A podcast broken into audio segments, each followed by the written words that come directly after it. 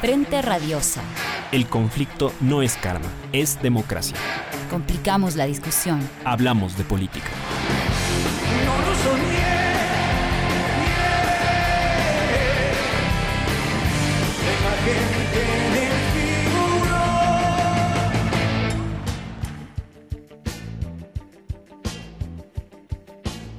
Bienvenidos todos y todas a un programa más de Frente Radiosa, un espacio comprometido con agitar la política.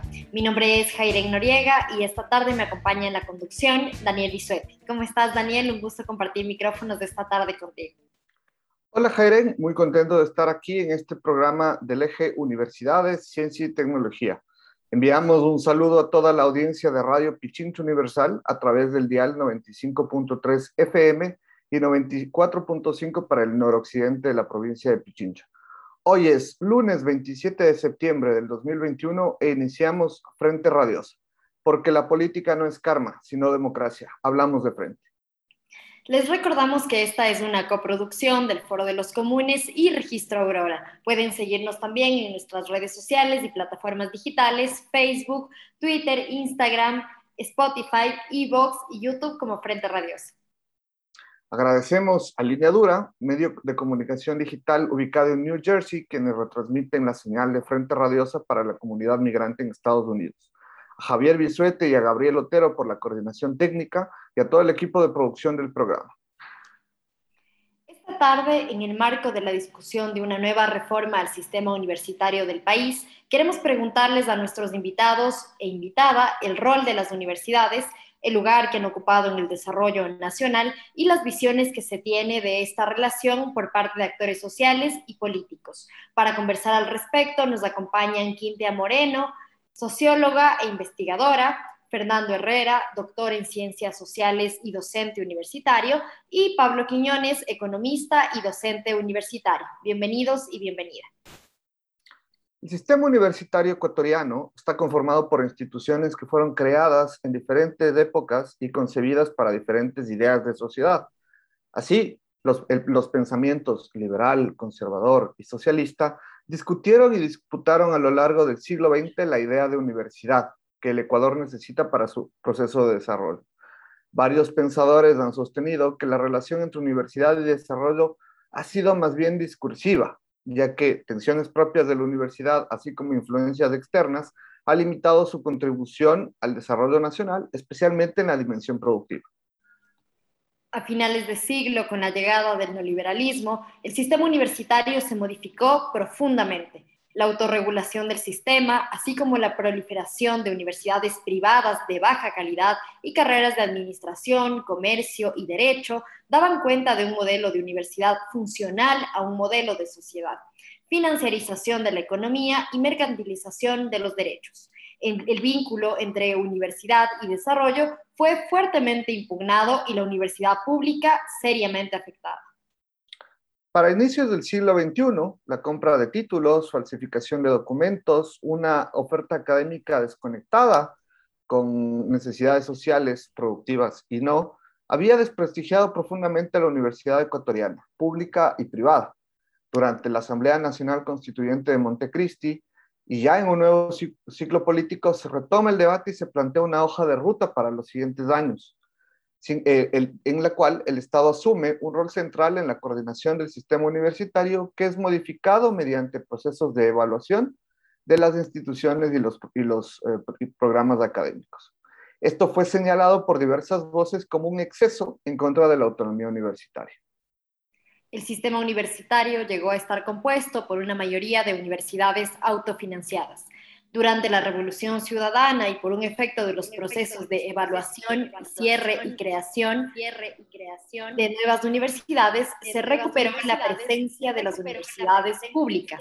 Se impulsó también un proceso de reconexión de las universidades con el desarrollo nacional, promoviendo una reforma en los procesos internos de las universidades una visión particular de desarrollo y el reposicionamiento del rol de las universidades en este proceso. Este proceso no estuvo exento de polémica, claramente. Tal es así que aspectos como el sistema de acceso a la educación superior ha estado presente en las últimas tres campañas presidenciales. ha estado presente en las últimas tres campañas presidenciales. A puertas de la discusión de una nueva ley universitaria, que es el corazón del sistema científico nacional, cabe preguntarse qué contribuciones ha hecho a la universidad al desarrollo nacional, cómo pensar la relación entre universidad, sociedad y desarrollo, qué perfil universitario contribuye a los problemas nacionales y cómo pensar la, misma, la idea misma de desarrollo nacional. Comenzamos.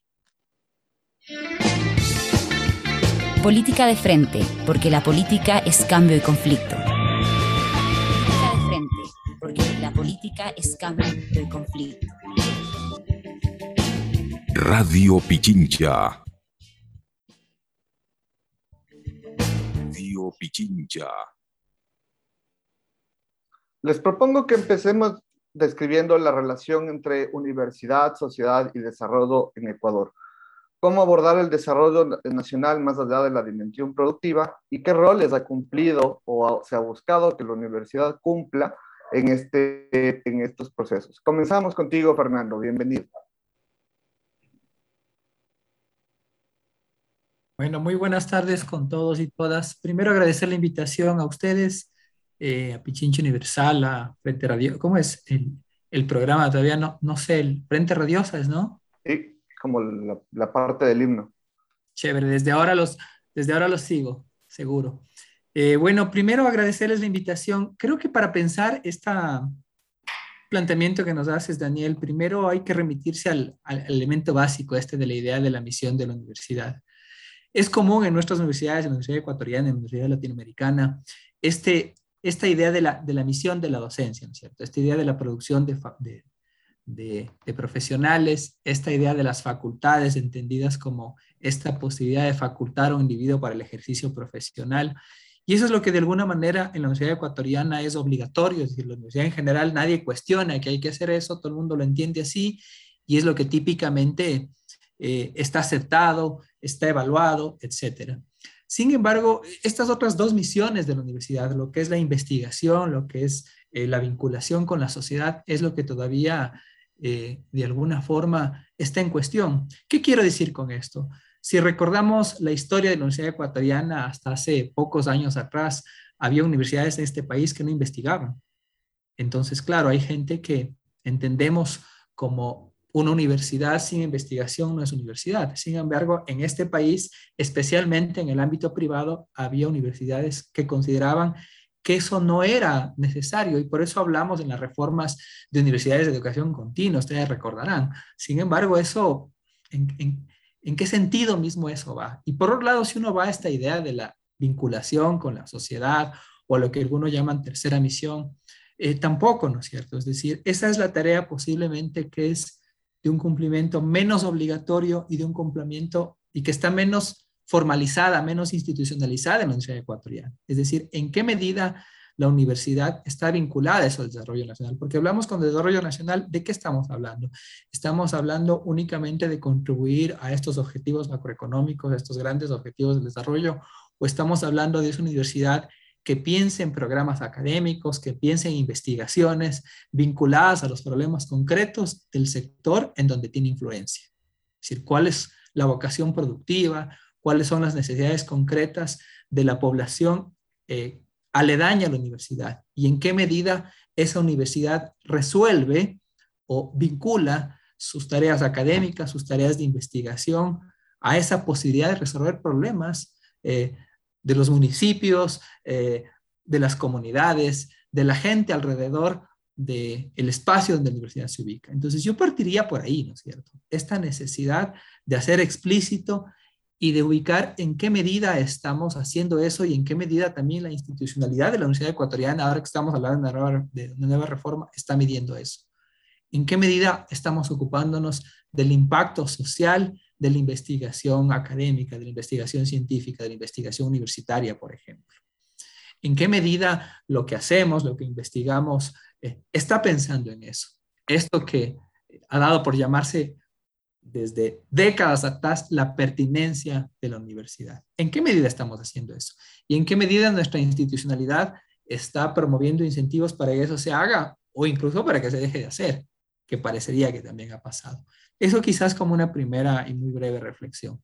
Gracias, Fernando. Pablo, te reitero la pregunta. Eh, ¿Cómo abordar eh, la, la, relación entre universidad, sociedad y desarrollo nacional y cómo entender al desarrollo mismo? Perfecto, bien, muchas gracias, eh, Daniele. muchas gracias a todos y todas quienes hacen parte de este espacio. Va a ser muy interesante nosotros debatir un tema tan relevante para el desarrollo nacional. Y tú eh, precisamente me has eh, preguntado acerca de qué es de desarrollo. Bueno, nosotros entendemos al desarrollo como un proceso que implica el mejoramiento del nivel de vida de una sociedad, ¿de acuerdo? Y obviamente es un proceso de carácter holístico, porque no implica solamente, como quizá los economistas pensábamos, eh, durante varias décadas del siglo pasado solamente la parte económica o la dimensión económica, sino que implica el mejoramiento eh, de vida en términos eh, sociales, políticos, culturales, medioambientales, etcétera, ¿no? Y sobre todo cuando incorporamos la condición de sustentabilidad a partir de los 80 del siglo pasado, centrándonos en la idea de que el mejoramiento de vida de nuestras, eh, de las personas en esta generación no tiene que afectar la capacidad de las generaciones futuras para también disfrutar de un nivel de vida que sea al menos comparable con el nuestro. Entonces, en ese sentido, la universidad juega un rol fundamental para el desarrollo, pues es en la universidad donde no solamente se da el proceso de transmisión del conocimiento, fundamentalmente a través eh, de la docencia, sino también la generación de nuevos conocimientos a través de la investigación y la difusión de estos conocimientos a través de la vinculación con la sociedad, con las empresas, etc. Entonces, nosotros hemos visto diferentes momentos importantes de la universidad, no solamente a nivel histórico, sino también en América Latina, donde obviamente con eh, la reforma de Córdoba nosotros inauguramos un espacio muy interesante en el que especialmente le damos ese sentido de pertenencia social con las necesidades sociales o de respuesta a las necesidades sociales que debería tener la universidad. Todos estos aspectos configuran, creo yo, el por, la respuesta a por qué es tan importante la actividad de la universidad para transformar. No solamente para dedicarse a transmitir conocimientos, sino para generar nuevos conocimientos. Y aquí podríamos eh, ser un poco críticos con lo que voy a decir, porque tiene que ver muchísimo con esa nueva eh, forma de concebir a la universidad que hemos visto a lo largo de las últimas décadas.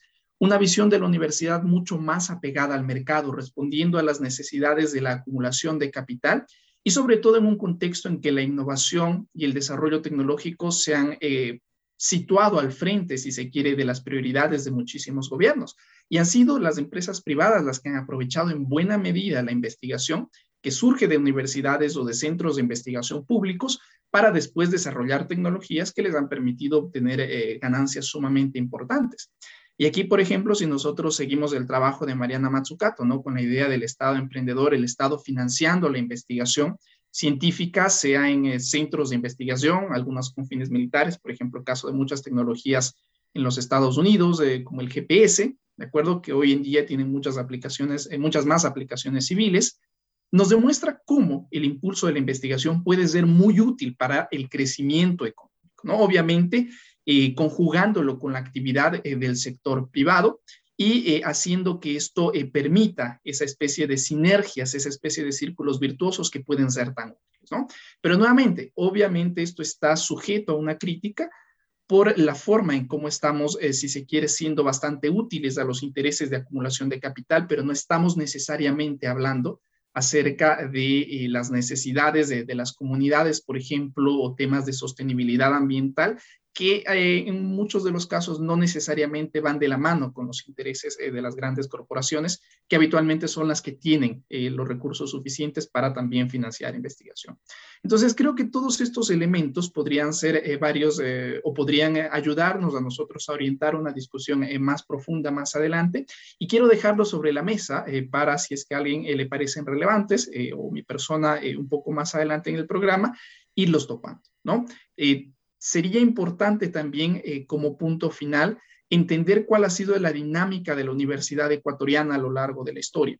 Y ha sido un proceso muy interesante. Eh, los eh, presentadores mencionaban hace un instante muy brevemente cómo han ido dándose algunas transformaciones en los últimos años, en las últimas décadas en la educación superior, y que han vuelto nuevamente a la luz pública, si se quiere, o al centro del debate público, eh, con eh, los reclamos de las universidades que fueron cerradas precisamente por su baja calidad académica hace eh, varios años atrás y que intentan reabrirlos, ¿no? Entonces, tenemos precisamente esa lucha que, si se quiere, se ha visto en otras áreas de la sociedad, también en la educación superior, entre los intereses de ciertos grupos económicos apegados a la idea de libre mercado y, por otro lado, el bien de la sociedad. Y aquí hay un último elemento, como les decía, que es súper importante rescatar, y es entender que el conocimiento es un bien público, ¿de acuerdo? Y que las universidades precisamente preservan y producen conocimiento. Por tanto, la actividad de la universidad está estrechamente relacionada con eso, con un bien público. Por tanto, ya ahí nosotros tenemos un elemento clave al momento de entender por qué es importante que haya una regulación desde lo público de la actividad que realiza la universidad una especie de orientación de eh, caminar de la mano, no con esto queriendo decir que vaya a interferir en la autonomía, que es una característica clave de las universidades, ¿no? Entonces, eh, quiero dejar estos elementos en la mesa eh, que creo nos van a ser muy útiles para la discusión al día de hoy. Gracias, Pablo. Voy contigo, Quintia. bienvenida. ¿Cómo pensar esta relación entre universidad, sociedad y desarrollo en Ecuador y digamos cuáles han sido los, los pendientes o los, o los temas que debemos rescatar de esta discusión. Bienvenida. Eh, muchas gracias igual, eh, Daniel, por la invitación y justamente al programa quienes hacen este, este esfuerzo de debate que me parece sumamente importante no abandonar el tema de la universidad. Yo quisiera partir a lo que decía, em, digamos, em, eh, el compañero hace un momento, y es justamente sobre el tema de la historia. ¿Qué pasa con esta discusión históricamente? También eh, Fernando la abordaba, ¿no? Y quisiera plantear que efectivamente esta misión de la universidad ha ido cambiando en el tiempo, es decir, la discusión es sumamente pertinente porque no es una discusión acabada, permanentemente creo que tenemos que quienes hacemos parte del sistema, quienes nos hemos involucrado de alguna forma con las universidades y el sistema de educación superior, es, debería ser un debate permanente. ¿Por qué? Porque justamente cuando hablamos de la misión de la universidad, eh, pensamos en, claro, cuál es su función o cuál es el lugar que ocupa en la sociedad. Y esta discusión ha ido variando, solo quisiera mencionar algunas cuestiones, y es que en su momento, justamente cuando en los años 60 o en los años 50, digamos, esta universidad estaba reservada para las élites, la discusión era, bueno, la universidad va a seguir siendo esa torre de marfil en la que se instalan las élites, ¿no es cierto? Y que tienen una, una, una visión de desarrollo, es decir, ese es otro cambio que podemos ver en el tiempo. Las visiones de desarrollo van cambiando con el tiempo también. Entonces, en ese momento hay un quiebre con la segunda reforma universitaria y es plantear un ratito, la universidad no tiene, o sea, no, no debería ser esta torre de marfil y debería ser una universidad del pueblo. Y esta universidad, claro, se empieza a hablar justamente también con el, digamos, el propio espíritu de la reforma de Córdoba, esta universidad amplia, democrática, eh, de pensamiento, pero también que pueda acoger a la sociedad en su conjunto, eh, en, su, en sus, digamos, en su interior, ¿no es cierto? Entonces, me parece que esta discusión que la vimos en los 60 y, la hemos discutido también en los 80, después muy poco en los 90, es importante. ¿Por qué? Porque esto nos da algunas visiones de cómo se ha visto la universidad y qué rol, eh, digamos, se le ha dado en cada momento. Por ejemplo, ahí hay una discusión muy importante con respecto a la vinculación. Si bien es cierto, ahora tenemos las tres funciones sustantivas, que es docencia, vinculación e investigación, y casi siempre, claro, la docencia está clarísimo. Eh, justo eh, Fernando lo decía también, la investigación, bueno, peleamos por hacer investigación, ¿no es cierto? Nos parece fundamental, algunos gobiernos más, otros menos, y la vinculación casi siempre termina siendo esta última rueda del coche que más o menos no sabemos qué hacer con la vinculación. Eso tiene que ver con una fragmentación de las propias, de las propias funciones de la universidad pero también la vinculación desde algunas perspectivas es todo lo que hace la universidad. No solo el proyecto de vinculación, sino absolutamente todo. ¿Por qué? Porque la docencia es un proceso de formación de personas, ¿no es cierto?, que van a ser parte de la sociedad, por lo tanto es vinculación en el sentido más amplio. O el caso de la investigación es vincularse con los problemas y las necesidades de la sociedad entonces, desde algunas perspectivas, la vinculación no solo serían estos proyectos, ¿no es cierto?, enfocados de vinculación, sino sería absolutamente una de las, eh, la misión, si se quiere, de la propia universidad. Y retomo este tema porque, claro, cuando se piensa en esa universidad, de alguna forma, como un farol, ¿no es cierto?, que alumbra la sociedad, es una, esto, digamos, es una dimensión que se, que se la miraba en los años 60, es una universidad todavía fuera de la sociedad. Es esta universidad que va a iluminar, que va a ser la vanguardia, ¿no es cierto? Pero eh, la pregunta es, bueno, ¿la universidad está fuera de la sociedad o es eh, una institución que se inserta y que justamente ahí cobra sentido de pensar este lugar que ocupa en la sociedad y por lo tanto el lugar que ocupa en pensar también, y digo pensar porque tiene mucho que, tiene que ver con la investigación, la reflexión, el desarrollo del país y de una sociedad. Entonces, eh, yo creo que una de las cuestiones interesantes justamente del debate es realmente la universidad. Le estamos mirando como inserta en la sociedad o como esta universidad todavía, ¿no es cierto?, lejana que tiene que hacer cosas por la sociedad.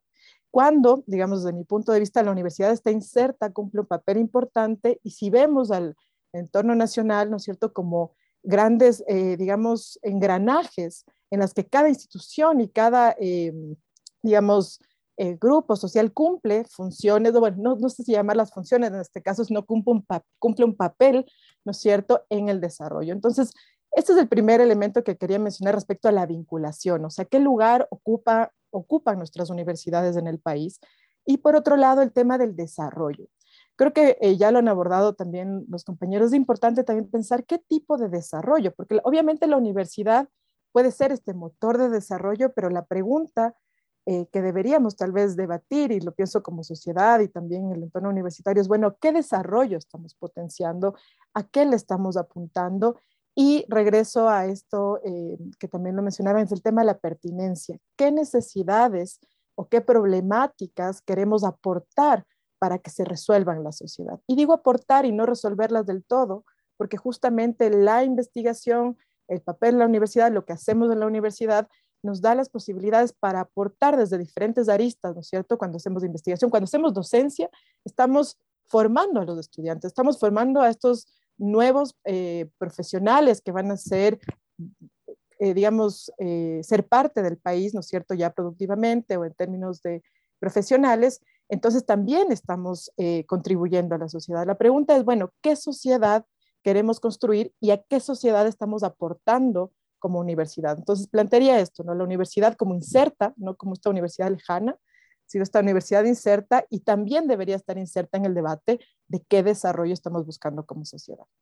Gracias, Quintia, Fernando y Pablo. Eh, muy oportunos sus comentarios. Eh, yo quisiera plantearles, eh, digamos, invitarles un poco a que pensemos eh, la relación entre el Estado y la, universidad. Digamos, sabemos que este no ha sido un asunto libre de, polémica, sobre todo desde dos aristas. Uno que tiene que ver claramente con el financiamiento de la educación pública y el otro que está más relacionado a la autonomía universitaria. Ahí plantearles unas tres preguntas.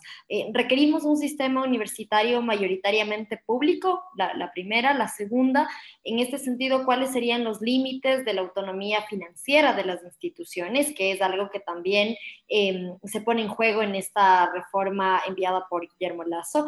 Y la tercera, eh, respecto de si puede el Estado dirigir esa inversión. Quisiera iniciar contigo, Pablo. Bien, eh, muchas gracias. Eh, bueno, quizá este es uno de los puntos más álgidos porque implica recursos económicos, ¿no? Y nosotros sabemos eh, cuán difícil es la administración de los recursos públicos dentro de las instituciones públicas y las universidades no son una excepción. Entonces, eh, trabajando en una universidad pública y también habiendo trabajado en universidades privadas, creo que eh, los docentes podemos notar claras diferencias, ¿no? Al momento de ejecutar la planificación realizada y al momento de contar con facilidad para acceder a recursos o insumos que son de uso diario, ¿no? Y que lastimosamente a veces es muy difícil eh, que podamos contar con ellos en la universidad pública. ¿no? Entonces, si bien es cierto que es necesario que exista siempre un control, porque son recursos públicos de todas y de todos, tienen que darse las reformas necesarias para que el uso de los recursos dentro de las universidades, aparte de ser transparente, sea también eficiente, sea también ágil. Entonces, estamos con muchas universidades que no ejecutan el presupuesto que deberían ejecutar, y esto es preocupante también. Estamos con muchas universidades que para ejecutar presupuesto de cosas muy sencillas, como compra de insumos de oficina, tardan muchísimo tiempo retrasando procesos no solamente administrativos que perjudican a los estudiantes que quieren acceder a servicios, sino procesos de investigación y demás. Entonces, es fundamental que haya una reforma que permita que exista una eh, administración mucho más ágil o un uso mucho más ágil y eficiente de los recursos en la universidad. Eso por un lado. Volviendo a la pregunta si se quiere mucho más estructural de si todo el sistema tiene que ser público. Bueno, pues eso dependerá muchísimo de eh, cómo administremos el país de forma general. No podríamos nosotros dejar de encontrar similitudes en lo que ha pasado en la economía, en la política y en la sociedad ecuatoriana en los 80s, 90s y 2000 con lo que ha pasado en las universidades. Por ejemplo, siguiendo el, marco de los eh, programas de reforma eh, estructural, de ajuste y liberalización de América Latina, en los 80s y en los 90s nosotros también empezamos a ver un auge en eh, la creación de ciertas instituciones de educación superior y sobre todo en la orientación hacia el mercado de estas. Y lo vimos también en la década del 2000, que quizá es donde más de fuerte se dio esta expansión, en la que vimos un crecimiento sumamente acelerado del número de universidades que existían, sobre todo las universidades privadas, y muchas de ellas que no fueron capaces de aprobar los requerimientos mínimos en términos de calidad cuando se dio un proceso de evaluación de las mismas. Entonces, no podemos separar esas dos eh, áreas. Eh, no es que la vida de las universidades, por más autonomía que tengan, transcurre eh, separada de la vida de lo que sucede en el país, ¿no? Entonces, sería bastante difícil imaginar, dado el contexto político, social, económico, el marco ideológico en el que nosotros estamos viviendo en la actualidad, determinada por el marco ideológico que pregona el actual gobierno, el pensar en un sistema exclusivamente público, ¿de acuerdo? Eh, e implicaría unas transformaciones sumamente complejas. Aún si el sistema no es enteramente público, lo que sí tiene que tenerse eh, claramente presente, como lo había señalado en la intervención anterior, es que al ser el conocimiento un bien público y las universidades ser productoras, ser eh, transmisoras del conocimiento y también permitir que este conocimiento llegue a través de la vinculación a la sociedad, están ejerciendo una actividad que implica eh, un beneficio o un perjuicio para todas y para ¿no? El clásico caso de las externalidades en economía. ¿Sí? Entonces, es fundamental que nosotros entendamos que aún si existen universidades privadas en el sistema, que repito, responde a todo un debate mucho más complejo y de carácter estructural respecto a qué sociedad nosotros queremos, Aún si existen universidades privadas en el sistema, no puede pensarse que no tiene que haber intervención de lo público, ¿de acuerdo? Porque, repito, la educación eh, que vemos en las universidades, la investigación que vemos en las universidades, la extensión, está, la vinculación con la sociedad, está toda relacionada con el bienestar de la sociedad. Por tanto, no puede ser dejada netamente a los mercados, como habíamos visto que sucedió, por ejemplo, en los 90 o en los primeros años del 2000, con resultados desastrosos. Porque si es que nosotros tenemos buenos o malos profesionales que salen de las universidades, si tenemos investigación o no, y si la investigación, si es que hay, es de buena eh, o mala calidad, pues eso condicionará el desarrollo del país, como habíamos señalado. Entonces, repito, independientemente de que el sistema cuente con universidades privadas, públicas, cofinanciadas, por el mero hecho de que el conocimiento es, tiene esa característica de bien público y la universidad está precisamente ahí en el núcleo de lo que eh, hablamos de, del conocimiento, es fundamental que el Estado tenga presencia. Bien, con eso eh, Muchas gracias. Eh, quisiera devolverte la misma pregunta, Fernando. Ya Pablo nos planteaba eh, la necesidad de que el Estado pueda ser parte también, digamos, de el, manejo de las universidades en tanto son productoras de conocimiento. indagar contigo también si la, respuesta a estos problemas es un sistema universitario mayoritariamente público eh, también pensar cuáles son los límites de la autonomía financiera de las instituciones y si el Estado puede dirigir también esas inversiones.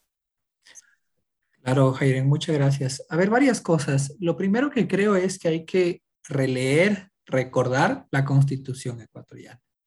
Desde esa perspectiva, a mí me da la impresión de que no hay mucha discusión. Es decir, nosotros en la constitución ecuatoriana hemos planteado, y digo hemos porque fuimos todos convocados a las urnas y validamos la constitución.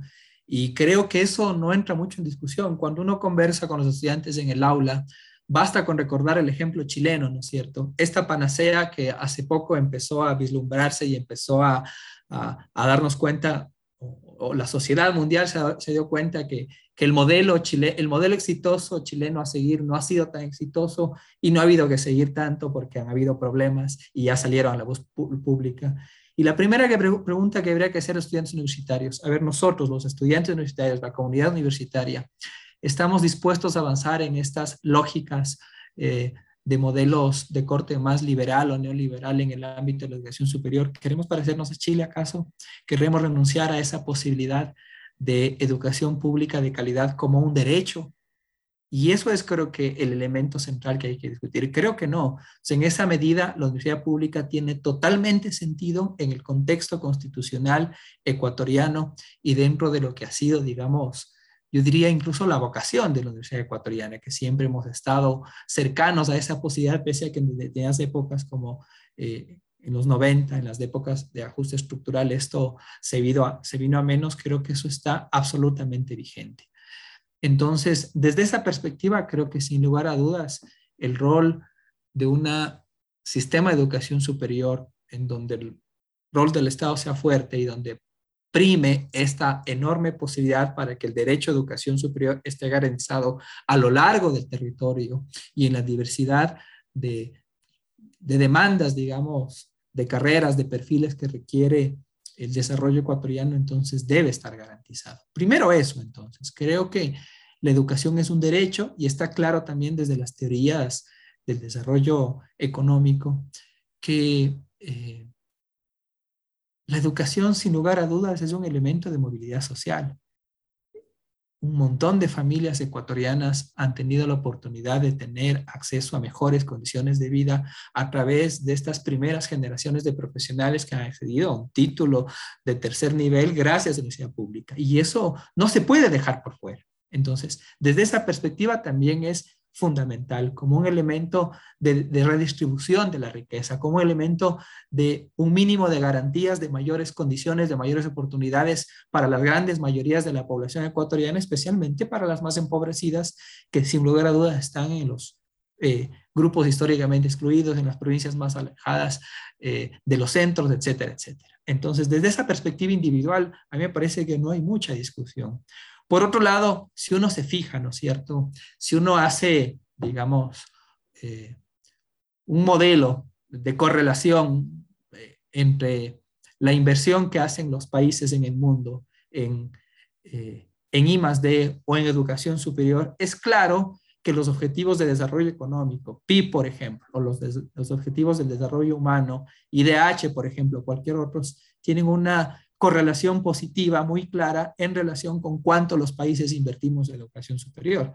Así que por ese lado tampoco hay dudas. Sin lugar a dudas, el Estado tiene una perspectiva eh, importantísima en la posibilidad de fomentar el desarrollo a través de esto de la inversión, esto tanto desde las teorías, no sé, más cercanas a las teorías del capital humano como estas otras posibilidades del desarrollo endógeno, es decir, eso desde donde queramos mirarle está claro, ¿no es cierto? Es buen negocio, es buena idea invertir en educación superior, invertir en I+D, porque eso es bueno para el desarrollo económico, eso es bueno para los indicadores del desarrollo económico y social. Así que, pues, no hay muchas dudas, ¿no es cierto?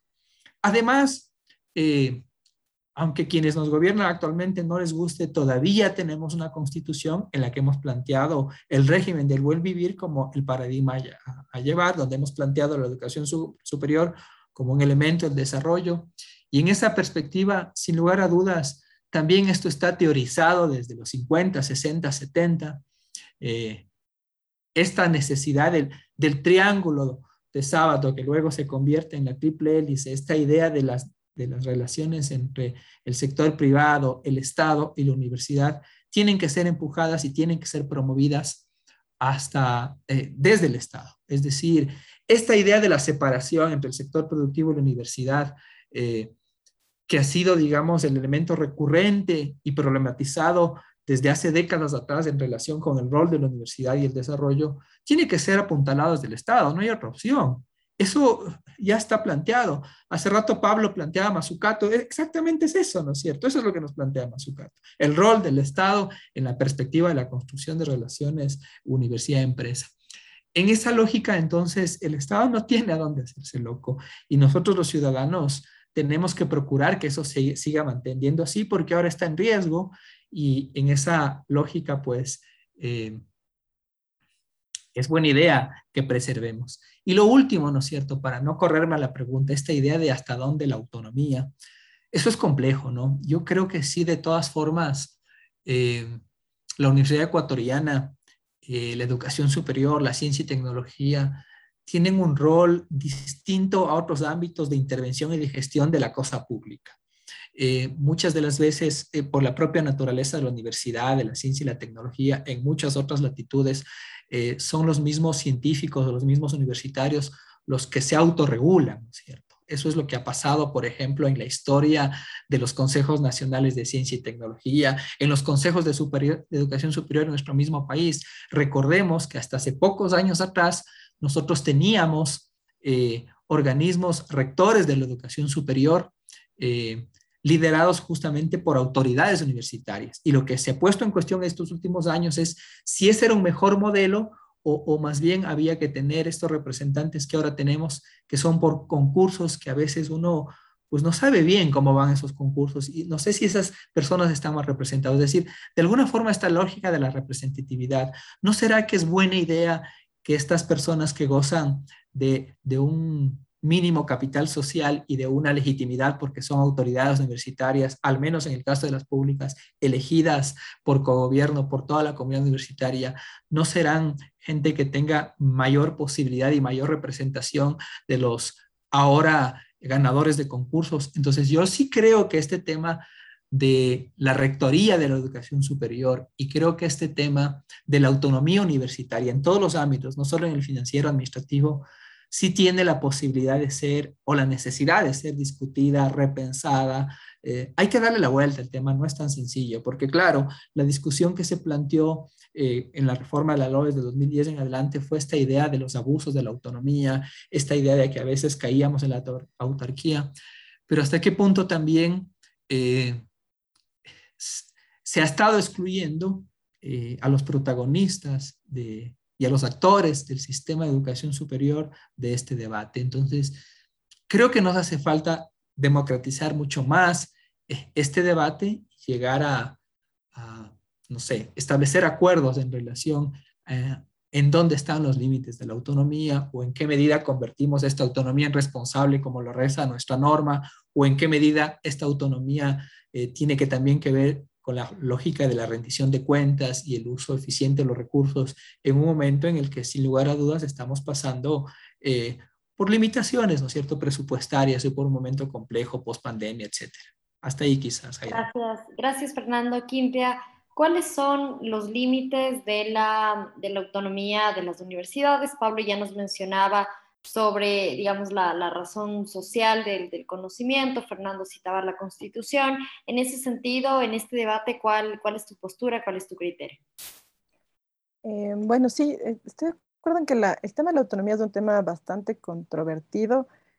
Igual es de una discusión inacabada, ¿no es cierto? O sea, eh, creo que es muy difícil determinar cuál es la autonomía, cuál es esta relación em, entre las universidades y el Estado. Me parece que siempre este ha sido un tire y jala, ¿no es cierto? Hasta dónde la autonomía en temas financieros, porque sí, efectivamente, el Estado financia cuando hablamos del sistema de educación eh, superior público, pero también, bueno, ¿qué hacen las universidades con este financiamiento y cómo este, digamos, esta utilización de, los fondos públicos están o no alineados a ciertos, regresemos al tema de desarrollo, ¿no es cierto? ¿A qué planes, a qué perspectivas de, desarrollo están vinculados? Entonces, me parece que es una línea eh, muy fina, pero hay una particularidad de la propia universidad que permitiría, creo yo, en, tal vez en un mundo así un poco más idílico, y es la posibilidad de debatir y llegar a acuerdos. O sea, ahí creo que es justamente una de las, yo diría, una de las debilidades tal vez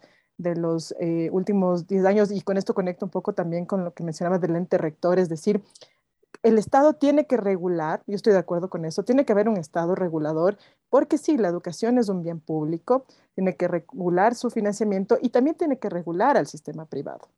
Es decir, ahora la pregunta es cómo lo hace, cuál es su papel de regulador, qué regula, con qué actores, con quiénes discute, con quién hace, hace la, la normativa, con quiénes toma decisiones. Entonces, me parece ahí que esa es tal vez una de las eh, debilidades de lo que hemos visto en estos últimos años, justamente una lectura que hay de la reforma del 2010, es justamente una lectura en la que, eh, digamos, algunos actores universitarios dicen, bueno, es, es sí una autonomía pero vertical, ¿no es cierto? Para algunas cosas, para otras cosas no funciona de esta forma, que implica que el Estado, por ejemplo, esté atrás de las universidades con el tema de, la, de evaluación. Ha sido muy cuestionado el tema de la evaluación, pero bueno, el Estado tiene que garantizar la calidad de la educación superior y la evaluación, por ejemplo, no es algo eh, se hace en América Latina, y bueno, no porque se haga, está bien, sino porque efectivamente podemos ver que sistemas más robustos, incluso sistemas eh, públicos robustos como el argentino, tienen procesos de evaluación permanentes. Entonces, estos mecanismos que el Estado ha adoptado, ¿no es cierto?, para regular el sistema, me parecen pertinentes. Ahora, lo que yo sí creo que cuando hablamos de autonomía, justamente no hay, no se puede dar una cátedra, ¿no es cierto?, de qué es autonomía, que sí, que no, pero sí contribuye mucho cuando hay un sistema dialogando, digamos, poniendo sobre la mesa. Bueno, vamos a hablar de calidad como sistema. ¿Qué, qué creemos eh, de la calidad? Y eso no necesariamente implica, ¿no es cierto?, que los involucrados estén en el espacio de decisión, pero sí en estos espacios de discusión.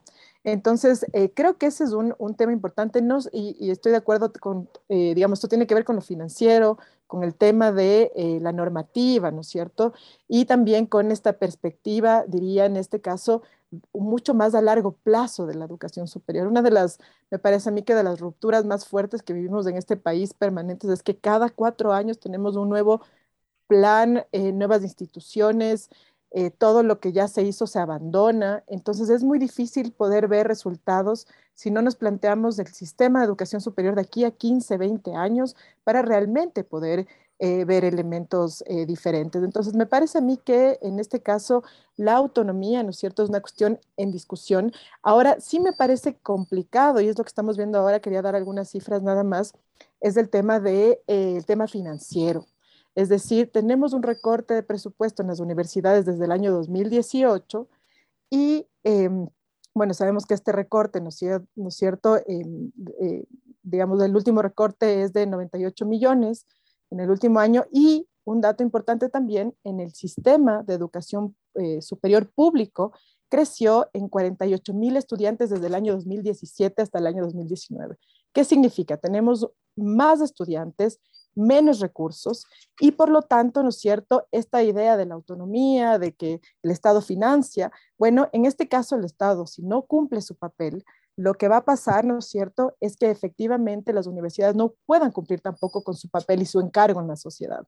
Y esto nos lleva a pensar nuevamente, ¿no es cierto?, en esta calidad cuestionada de la educación superior, en esta... Em, en esta, eh, digamos, dificultades del acceso también, porque si bien se amplía el acceso, si no hay, ¿no es cierto?, una posibilidad de que las universidades públicas sostengan a estos estudiantes, pues vamos otra vez a poner, me parece a mí, en una encrucijada la universidad en crisis. Entonces, creería que estamos en un momento complejo, justamente el tema de la autonomía es un tema que hay que debatir en el propio sistema. Y esto hasta dónde, cómo, ¿no es cierto? Creo que tienen que ser grandes de acuerdos, pero además acuerdos que vayan dejando bastante lejos eh, estos intereses de algunos grupos, eh, sino más bien acuerdos por el propio país y de aquí a largo plazo. Entonces, me parece que esto podría pensar un poco en el tema de la autonomía y solo quería cerrar un poco con el tema de la educación como bien público y el tema del sistema eh, de educación eh, público. Creo que es importante fortalecer el, sistema de educación público. Tenemos un sistema, ¿no es cierto?, que eh, en el que tenemos universidades autofinanciadas, cofinanciadas, pero el sistema de educación superior público sostiene justamente a este sector de la sociedad que muy difícil va a tener acceso a una universidad privada. Por lo tanto, eh, es, sí, digamos, hay que pensar en el sistema en su conjunto, pero el sistema público tiene una función social importantísima justamente para el desarrollo del país. Eso nomás quería mencionar. Gracias, Quintia. El, el tiempo ha volado. Vamos a pasar a la ronda de cierre. Les voy a pedir un minuto a cada uno. Voy a comenzar contigo, Fernando. ¿qué, le, qué, digamos, qué, te, qué idea te quedó pendiente, digamos, en esta discusión? ¿Y qué le dirías, digamos, a, la Asamblea Nacional que está discutiendo ahora una nueva ley y a la comunidad universitaria, rectores, organizaciones estudiantiles, docentes, etcétera? Un minuto, por favor. Claro que sí, gracias. Eh, a ver, lo primero, ¿no es cierto? Que creo que uno no tiene que olvidarse del lugar en donde está. Ya hemos hablado de la historia de la Constitución, pero no hay que olvidarnos que estamos en un país dentro de la región más inequitativa del mundo y que tenemos enormes y grandes problemas sociales y que ese también es un problema de la universidad. No podemos abstraernos de ese problema y tenemos que ser parte de la solución de esos problemas. Para mí ahí es donde tiene sentido el desarrollo en la posibilidad de solucionar los problemas alrededor de la inequidad y otros, primero. Lo segundo, que tampoco hay que olvidarse que el mundo va cambiando, que estamos hablando, por ejemplo, de la cuarta revolución industrial, de las tecnologías convergentes, de el desarrollo sustentable, de los problemas ecológicos, como, como lo que hay que enfrentar pronto porque, porque no hay otra opción, como esta idea de la transdisciplinariedad alrededor de entender los problemas como problemas complejos, problemas multicausales, de esa perspectiva abordar nuestras carreras, nuestras investigaciones desde una perspectiva no solo inter, sino transdisciplinaria, lo segundo. Y quizás una última idea, ¿no? Creo que ya nuestro, nuestra universidad, la Universidad Ecuatoriana, esto quizás más a una autocrítica casa adentro para nosotros los profesores, las autoridades universitarias, pensar en que la universidad de la educación no puede circunscribirse y quedarse en esta idea de la, de la educación para el mundo del trabajo, esta idea de formar profesionales y formar técnicos. Creo que es fundamental eh, avanzar en este quiebre de lo que ha sido esta idea de las dos culturas de Snow, ¿no es cierto? Lo técnico por un lado y lo humano, lo social por otro. Creo que hay que volver a recuperar y entender la universidad también como un espacio para la reproducción y la ampliación de la cultura en el sentido de Ortega y Gasset, la posibilidad que tiene un ser humano ecuatoriano, especialmente esa, gente que viene de las zonas rurales de provincia a estudiar universidades en Quito, en Guayaquil.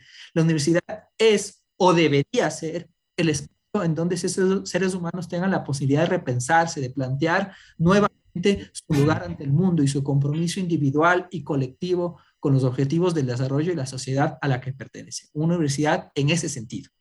Les, les, les, vamos a agradecer, nos disculpamos con Pablo y Quintian, nos están cortando ya desde, desde producción, eh, disculpas por los problemas técnicos del inicio, pero los comprometemos a mantener un, un, nuevo panel donde podamos ampliar, el tiempo nos ha, quedado, nos ha quedado cortísimo. Muchas gracias a todos y todas por, por venir hoy una coproducción del Foro de los Comunes, Registro Aurora y Ecuador para Largo. No